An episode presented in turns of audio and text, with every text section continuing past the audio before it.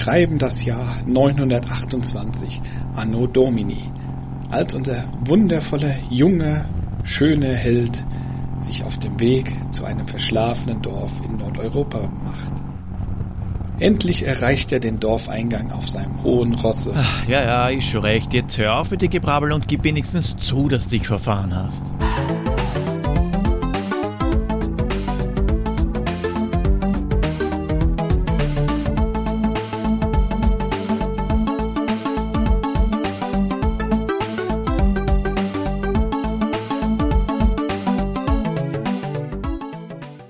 Grüß euch die Madeln, Servus die Burm zur Episode 98 von Pixelbeschallung, dem Retro-Gaming-Podcast, der die Bälle hüpfen lässt. Die heutige Episode, die ist ganz Ekstatika gewidmet, beziehungsweise Ekstatika.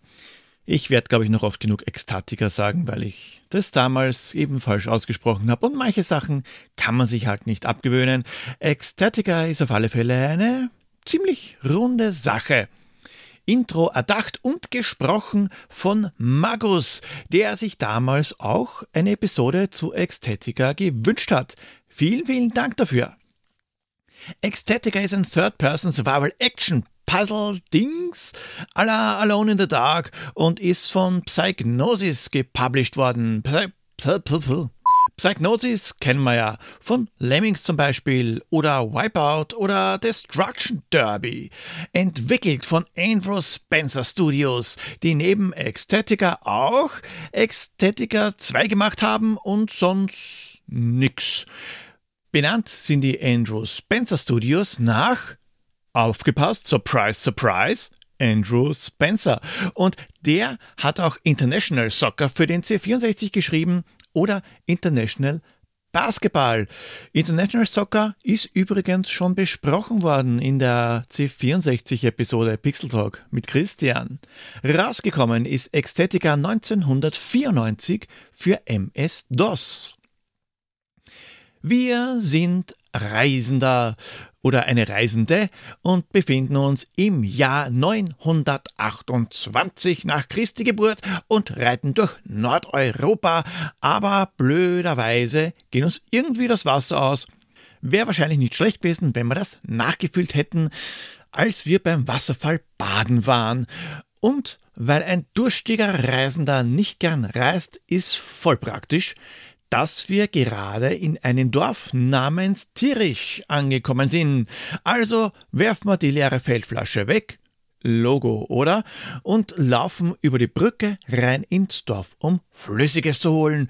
Oder auch nicht, weil irgendwie wimmelt's dort von Dämonen und anderen Gruselzeugs. Und weil wir deswegen niemanden finden, der unsere Flaschen auffüllt, wollen wir der Sache auf den Grund gehen. Aber bevor wir unseren Pflock auspacken, machen wir einen Blick in die Zeitung.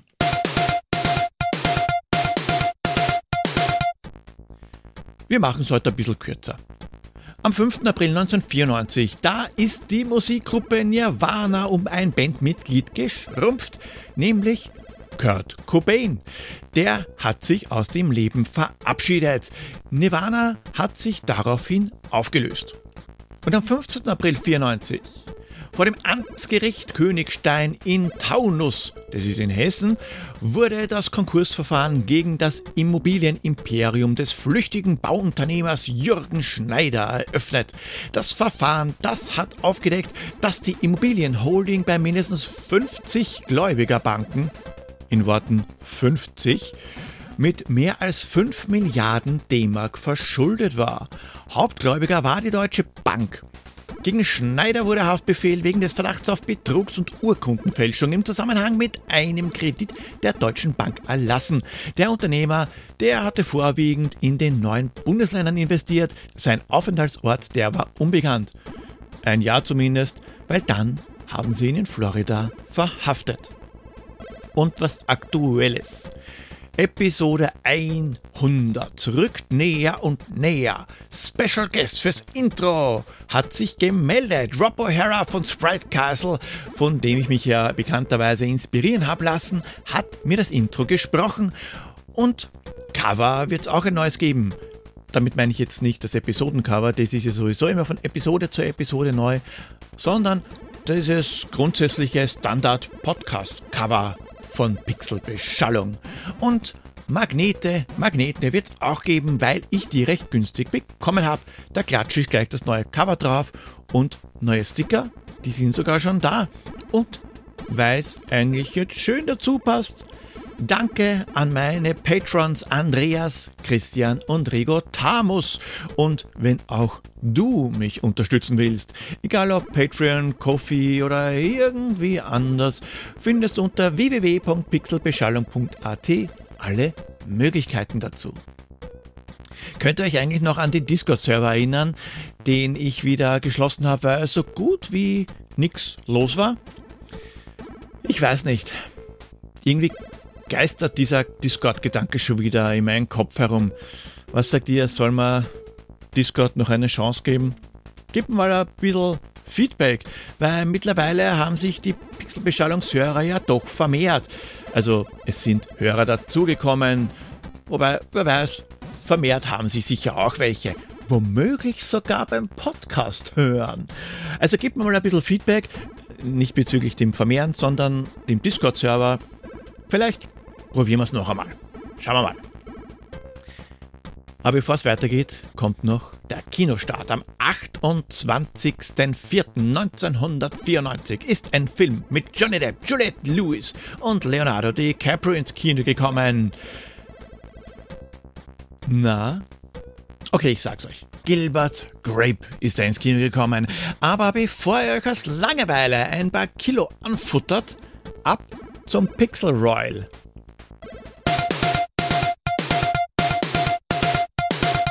Einige hatten des Rätsels Lösung. Und nein, ich hätte echt nicht gedacht, dass es so viele sind. Da bin ich ganz ehrlich. Ich habe schon gedacht, dass ein paar raten werden, aber so viele. Gelöst haben es nämlich Bully B, der den 11.06. zum of the Tentacle macht. Der Magus, wegen dem Magus ist jetzt der 14.04. Tag des Badens. Christian ruft den keine Hausarbeit Tag für den 17.04. auf und auch Guybrush und Tobias haben's gewusst und Sebastian, der Sebastian, der hat zwar nicht gewusst, aber ich habe ihn das letzte Mal unabsichtlich vergessen zu erwähnen. Deswegen hier noch einmal korrigiert, Sebastian hatte das letzte Rätsel gelöst. Aber lösen, auflösen sollte man ja auch noch. Also, im ersten Absatz, da geht es um Grusel, Horror und wir sind im Mittelalter, bla bla bla, check. Es ist ein Spiel in 3D, in dem man geht, steht, kämpft und stirbt. Gut, zugegeben, das trifft auf relativ viele Spiele zu, aber jetzt kommt's. Es gibt Held oder Heldin und man kann nicht gleichzeitig gehen und sich drehen. Ja, das ist bei Ecstatica so, darauf komme ich später noch zu sprechen. Manchmal läuft es nicht ganz rund, optisch schon. Naja, ob das vielleicht ein Hinweis gewesen war bezüglich den Grafikstil? Hm. Bei Ecstatica ist alles ziemlich rund und das mit der Hexe und dem Frosch, das erkläre ich auch noch. Auch diesmal gibt's ein Rätsel. Schickt mir eure Lösung per E-Mail oder als Direct Message per Twitter oder Instagram. Wenn ihr das erste Mal richtig legt, dann bekommt ihr einen Punkt Schlüsselanhänger mit eurer Clubkarte und Feiertag. Danach trotzdem mitraten, um weitere Punkte zu sammeln, weil dann habt ihr eine Chance auf eine der Holzfliegen. Äh, wahrscheinlich nicht mehr auf die Holzfliege Ende April, zumindest wenn ihr jetzt anfängt, weil das hier ist das letzte Rätsel für diese Runde. Aber es gibt noch zwei andere Runden. Runde 2 endet dann Ende August und Runde 3 Ende Dezember. Und ihr könnt weitere Feiertage absahnen. Also immer fleißig mitraten. Nicht vergessen, zu eurem Tipp, schreibt auch euer Wunschdatum dazu und was das dann für ein Feiertag sein soll. Gut, zu Extätiker. Wir sind jetzt im Dörflein und wir haben null Ahnung, was zu tun ist. Wir sind ratlos, aber dank des Bades beim Wasserfall poren tief rein. Dass es vielleicht doch nicht so eine gute Idee ist, in Tierich einzukehren, das steht auf alle Fälle nicht zur Debatte. Die teils kaputten Gebäude, die Leichen und der am Strick baumelnde Mönch, die lassen vielleicht schon dezente Zweifel aufkommen, aber wenn man Durst hat, na dann hat man eben Durst. so weit, so normal, weil das ist bei der Art von Spielen ja nichts Besonderes. Da erzählt sich die komplette Story eben im Laufe des Spiels und Logik ist Nebensache. Wobei sollte man dann spätestens bei den Typen, der verkehrt am Kreuz hängt, das Weite suchen wollen, hat man Pech gehabt. Weil, wenn man über die Brücke zurück zum Pferd will, dann bricht sie zusammen. Blöd, weil das ist offenbar die einzige Brücke, die über die tiefe Schlucht führt. Und außerdem, wenn wir nicht so super durstig wären, hätte das Dorf und auch Extetica ein kleines Problem.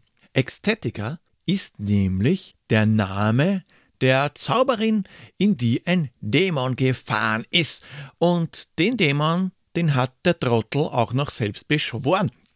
Da hat sich wohl jemand ein bisschen überschätzt, wobei das ja eigentlich nicht Extetica heißt. Man müsste das ja eigentlich Edstädtiger aussprechen, weil überall ein Hardcheck über den C ist. Wie schon Hardcheck. Dieses kleine umgedrehte Dach über dem C. Aber wahrscheinlich hat man das nur gemacht, weil es dann ein bisschen mysteriös ausschaut, das Ganze. Apropos ausschauen, damit ihr euch ungefähr vorstellen könnt, wie Ecstatica in-game ausschaut. Stellt euch Alone in the Dark vor.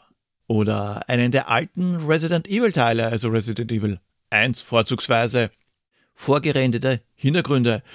Und alle Figuren, die bestehen aus texturlosen Bällen bzw. Ellipsen. Nicht platt, die sind schon plastisch. Guarot-Shading nennt sich das, sofern ich es jetzt richtig ausgesprochen habe. Und weil die PCs damals nicht so leistungsfähig waren, ist die Idee der Ellipsoid-Technik grundsätzlich ja gar nicht einmal so blöd. Das resultiert hat in einen Grafikstil, der nicht jedermanns Sache ist. Es sieht etwas gewöhnungsbedürftig aus. Bei weitem nicht so katastrophal wie der Prügler Balls, aber schon irgendwie speziell. Kennt ihr diese Holzpuppen für Künstler, die man posieren kann? So ähnlich schauen die Figuren aus. Abgerundet mit einer Auflösung von 320 x 240 Pixel. Später ist dann noch eine Windows-Version erschienen, die das Doppelte an Auflösung geboten hat. Wobei es sind schon Details vorhanden, gar so arg ist es nicht. Das Becken unserer Figur zum Beispiel, das besteht aus zwei bis drei Ellipsen. Und warum? Damit wir zum einen einmal einen feinen Knackarsch haben und beim Helden, da haben sie sogar an die Penisbeule gedacht. Wenn ihr Chris Hemsworth in die Griswolds gesehen habt, ja, unser Held ist auch entweder gut bestückt oder läuft mit einer Dauerlatte rum. Das Cover, das hat was von so typischen Covers der Spiele der 80er. Es weicht nämlich ziemlich vom eigentlichen Spiel ab und ist handgemalt oder gezeichnet. Die einzigen Ellipsoiden, die am Cover zu finden sind, sind die von Ecstatica. Hallo, liebe Kinder! Heute zeige ich euch, wie man lustige Figuren aus Luftballons machen kann. Passt mal auf! Was ist das? Genau, ein Frosch. Wartet mal, ich mach noch eins. Seht her, tada, ein Pferd. Okay, okay, eines noch. Guckt mal, Kinder, ein gehängter Mönch, der lustig herumwackelt. Was machen wir jetzt im Spiel, wenn wir uns nicht auskennen? Saufen wir uns einmal an, also rein in die Taverne. Aber da wird blöderweise grad irgendwer von einem Werwolf zu Matsch geschlagen. Unbewaffnet sucht man da lieber mal das Weite, wobei der Werwolf sowieso, auch wenn man eine Waffe hätte, nur mit Geduld zu besiegen ist. Da ist Weglaufen oft die bessere Alternative. Und da fällt schon was ein bisschen unangenehm auf. Und zwar die zu der Zeit übliche Panzersteuerung. Gesteuert wird fast ausschließlich mit dem Nummerblock. Laufen, zurückgehen, links, rechts drehen, das kann man blöderweise nicht gleichzeitig. Also nicht das Links- und Rechtsdrehen, das ist ja logisch, dass man sich nicht gleichzeitig nach links und rechts drehen kann. Aber während des Laufens drehen ist auch nicht möglich. Also geradeaus laufen, stehen bleiben, etwas nach rechts drehen, weiterlaufen, noch einmal Kurs korrigieren und so weiter. Ist gewöhnungsbedürftig, aber die Gegner, die haben glücklicherweise die gleiche motorische Einschränkung. Auch das ist bei der Windows-Version ausgebessert worden. Mit 7 und 9 am Nummernblock wird geschlagen, entweder mit der rechten Hand oder der linken, beziehungsweise mit dem Teil, das man gerade in der Hand hält. Aufnehmen kann man Sachen mit 1 und 3, was für die linke und rechte Hand steht. Das ist nämlich die nächste, eigentlich relativ logische Einschränkung. Wir können jetzt nicht tonnenweise Gegenstände mitschleppen, die wir im unsichtbaren Rucksack oder in den Hamsterbacken verstauen. Man hat ja nur zwei Hände, also kann man auch nur zwei Gegenstände mit sich führen. Mit der Taste 5 wird ausgewichen, also geduckt, und für Bewegungen gibt's drei Geschwindigkeiten. Gehen, Laufen und Schleichen. Damit man auch blind die Geschwindigkeiten einfach wechseln kann, zum Beispiel zum Weglaufen oder weil man lieber schleichen sollte, damit einen die Gegner nicht hören, gibt's gleich mehrere Tasten dafür. Der Wechsel, der funktioniert mit den Funktionstasten. Wenn man die Taste F1 bis F4 erwischt, schleicht man. F5 bis F8 ist gehen und F9 bis F12 laufen. Nicht blöd gelöst.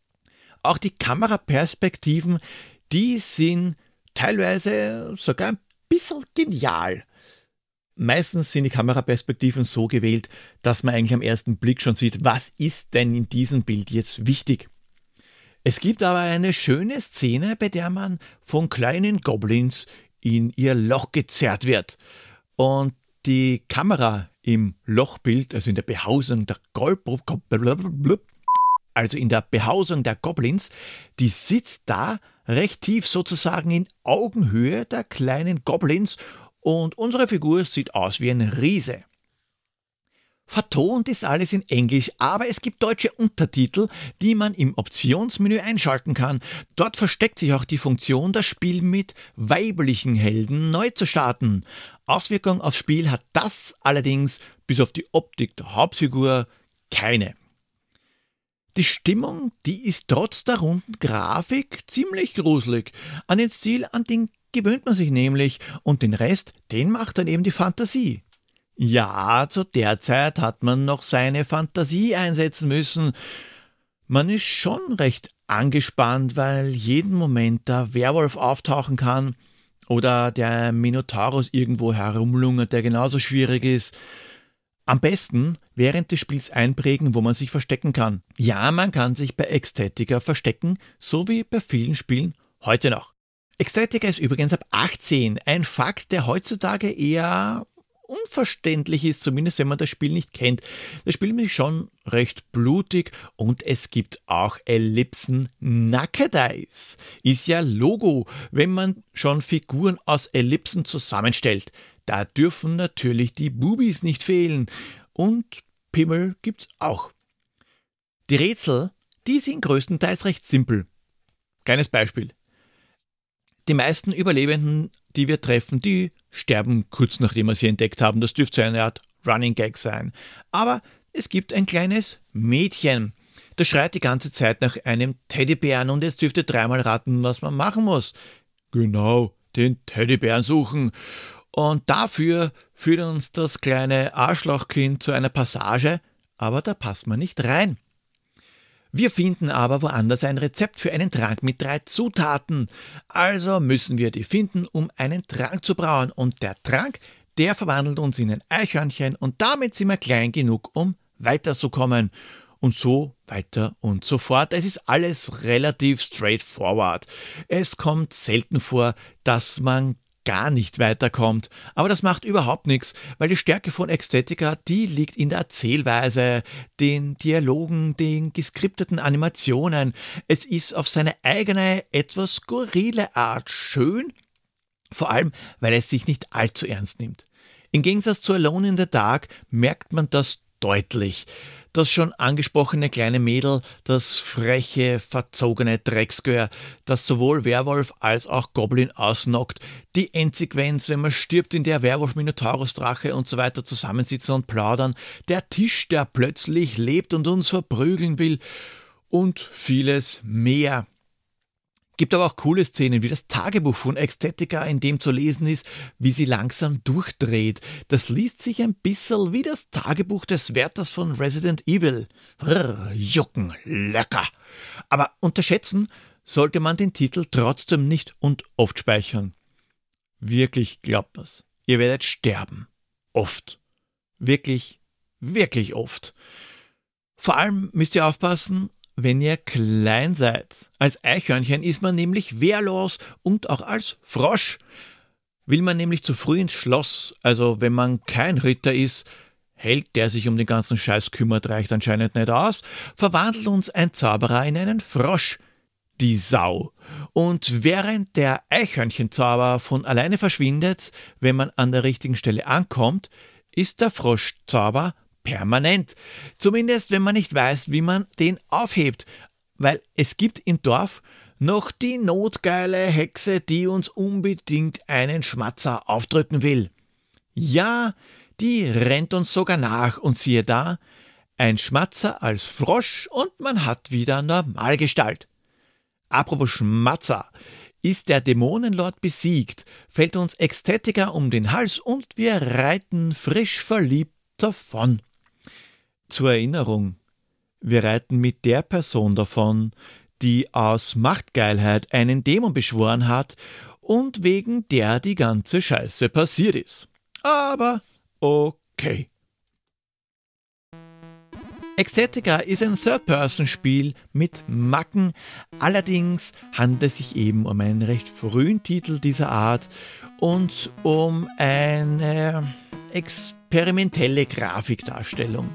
Das Fantasy-Setting gemischt mit Grusel und Humor ist schön bunt und der Grafikstil eine elegante Art, um kantige Polygone zu vermeiden. Allerdings muss man das auch mögen.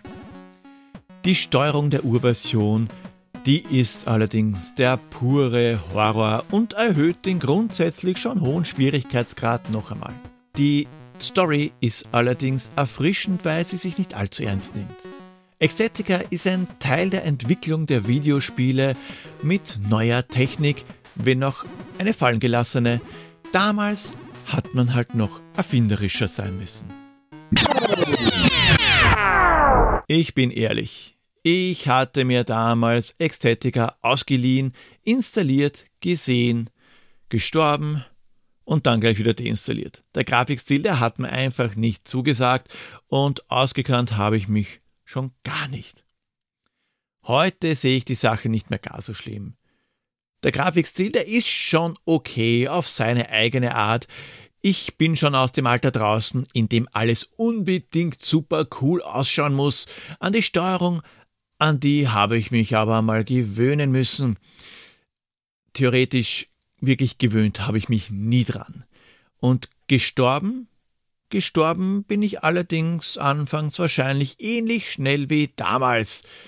Dieser verdammte Werwolf, der einen auch wunderschön den Weg versperren kann, und zwar so, dass man nicht flüchten kann. Zugegeben, ich hab's auch heute nicht durchgespielt. Ein Let's Play hat mir da einiges an Infos gebracht. Heute kann man Ecstatica wirklich gut in der DOS-Box spielen, wenn man die CD noch irgendwo rumliegen hat, weil Leider gibt's den Titel nicht auf GOG, was mir allerdings ein Rätsel ist. Sony hat Psygnosis schon 1993 gekauft und besitzt, denke ich einmal, die Rechte. Naja, angeblich ist's Abandonware, aber ich würde mich nicht zwingend darauf verlassen. Man sollte sich auch nicht zwingend darauf verlassen, dass das letzte Rätsel unglaublich schwer sein wird. Pierre bringt uns jetzt das letzte Rätsel und ich glaube fast, es ist schon lächerlich. Pierre, tu deine Pflicht. Bonjour, bonjour. Ja, das letzte Rätsel für diese Runde, aber ich bin mir sicher, dass ihr das wisst. Es fallen die Schuppen aus den Haaren, als vor genau 20 Jahren die Erde bebt und es macht Wumm. Doch ich sag euch nicht warum. Der Name vom gesuchten Spiel ist weder Alien Slime noch Kill Thrill, doch besteht des Spieles Titel aus zwei Worten und fünf Silben. Wir sammeln Pepsi und auch Käse. Wer gern schreibt, der tut auch Lese. Zerlegen Geräte, aber richtig. Und der Fort Etzel, der ist wichtig. Trotz Sackgassen und Sterbefall macht das Spiel fast jedes Mal Spaß, auch wenn man mal krepiert. Was allerdings nur passiert, wenn man keine Ahnung hat, dann findet man vorm Haus ein Grab. Und das nur, das darf nicht sein, wegen einem blöden Stein. Gut, ich warte mal auf die hunderten Zusendungen. Viel Spaß, au revoir. Danke, lieber Pierre. Ich warte schon mal auf Millionen Zusendungen und dann überlege ich mal, was ich mit dem Gleichstand des ersten Platzes mache. Wie ist denn mit Ästhetika weitergegangen? Wie gesagt, hat später eine Windows-Version gegeben, die eine höhere Auflösung und auch die Fähigkeit, während des Laufens Richtung zu wechseln bietet. Und 1997 ist Teil 2 auf den Markt gekommen, der, wie die Windows-Version von Teil 1, ebenfalls eine höhere Auflösung bietet und auch mehr Details bei den Figuren und man kann auch hier die Laufrichtung während des Laufens ändern und Kurven laufen. Zusätzlich gibt's einen Haufen neuer Bewegungen. Jetzt läuft zwar alles über die Cursor-Tasten, aber die sind dafür doppelt und dreifach belegt, je nachdem, ob zusätzlich STRG oder Alt und STRG gedrückt werden. Magische Waffen sind hinzugekommen und die Spielewelt ist auch um einiges größer. Teil 2 knüpft handlungstechnisch direkt an den ersten Teil an. Wir reiten also mit Ästhetika auf der Rückbank nach Hause an ein paar Leichen vorbei, weil die Sache mit den Dämonen, die greift irgendwie um sich und dann sind wir fast da, aber plötzlich wird Ästhetika entführt, einfach von der Rückbank des Pferds weggepflückt. War ein kurzes Vergnügen. Und das war's mit Ästhetika. Teil 1, die erweiterte Windows-Version von Teil 1 und Teil 2. Danach ist leider nichts mehr gekommen. Sehr schade, dass es mit der Spielreihe nicht weitergegangen ist. Vielleicht mit moderner Grafik, aber wer weiß, wer weiß. Vielleicht kommt ja da noch was.